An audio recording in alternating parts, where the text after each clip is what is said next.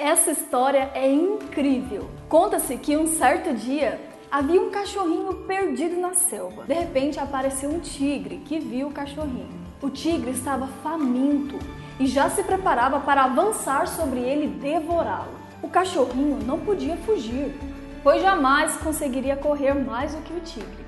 O que você faria nessa hora se fosse o cachorrinho? Bem, o tigre foi se aproximando por trás lentamente. Então o cachorrinho olhou em volta e tudo que viu para se defender foi um ossinho no chão. O tigre já estava quase pulando sobre ele. Então o cachorrinho, fingindo não ter visto o tigre, rapidamente pegou o osso e lambeu. E disse em voz alta: Ah, que tigre gostoso que eu acabo de comer! Nesse momento, o tigre que estava se preparando para dar o bote foi tomado de pânico e pensou: meu Deus, esse cachorro é um matador de tigres.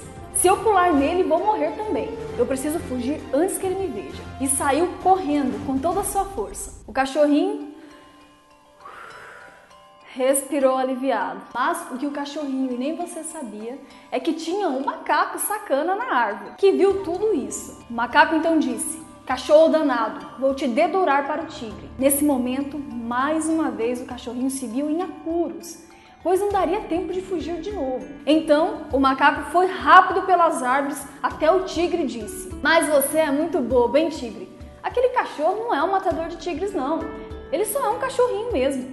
Ele está te enganando. Aquele osso ele achou ali no chão. O tigre então foi tomado de fúria e disse: Não acredito nisso. Fui feito de bobo por um filhote. Agora ele vai se ver comigo.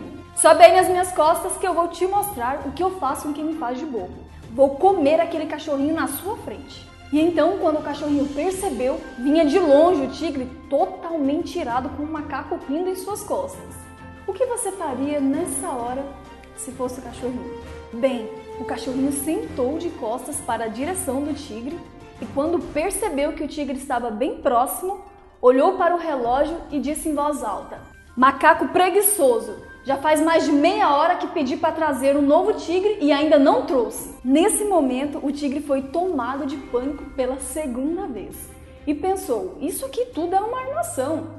Esse macaco trabalha para o cachorro. Meu Deus, ele está querendo me comer também. Eu não vou arriscar com esse cachorro matador de tigres. Mas esse macaco me paga.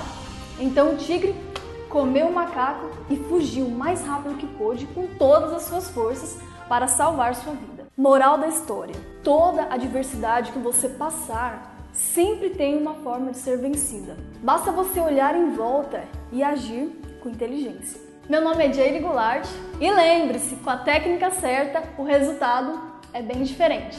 Nos vemos no próximo vídeo. Tchau!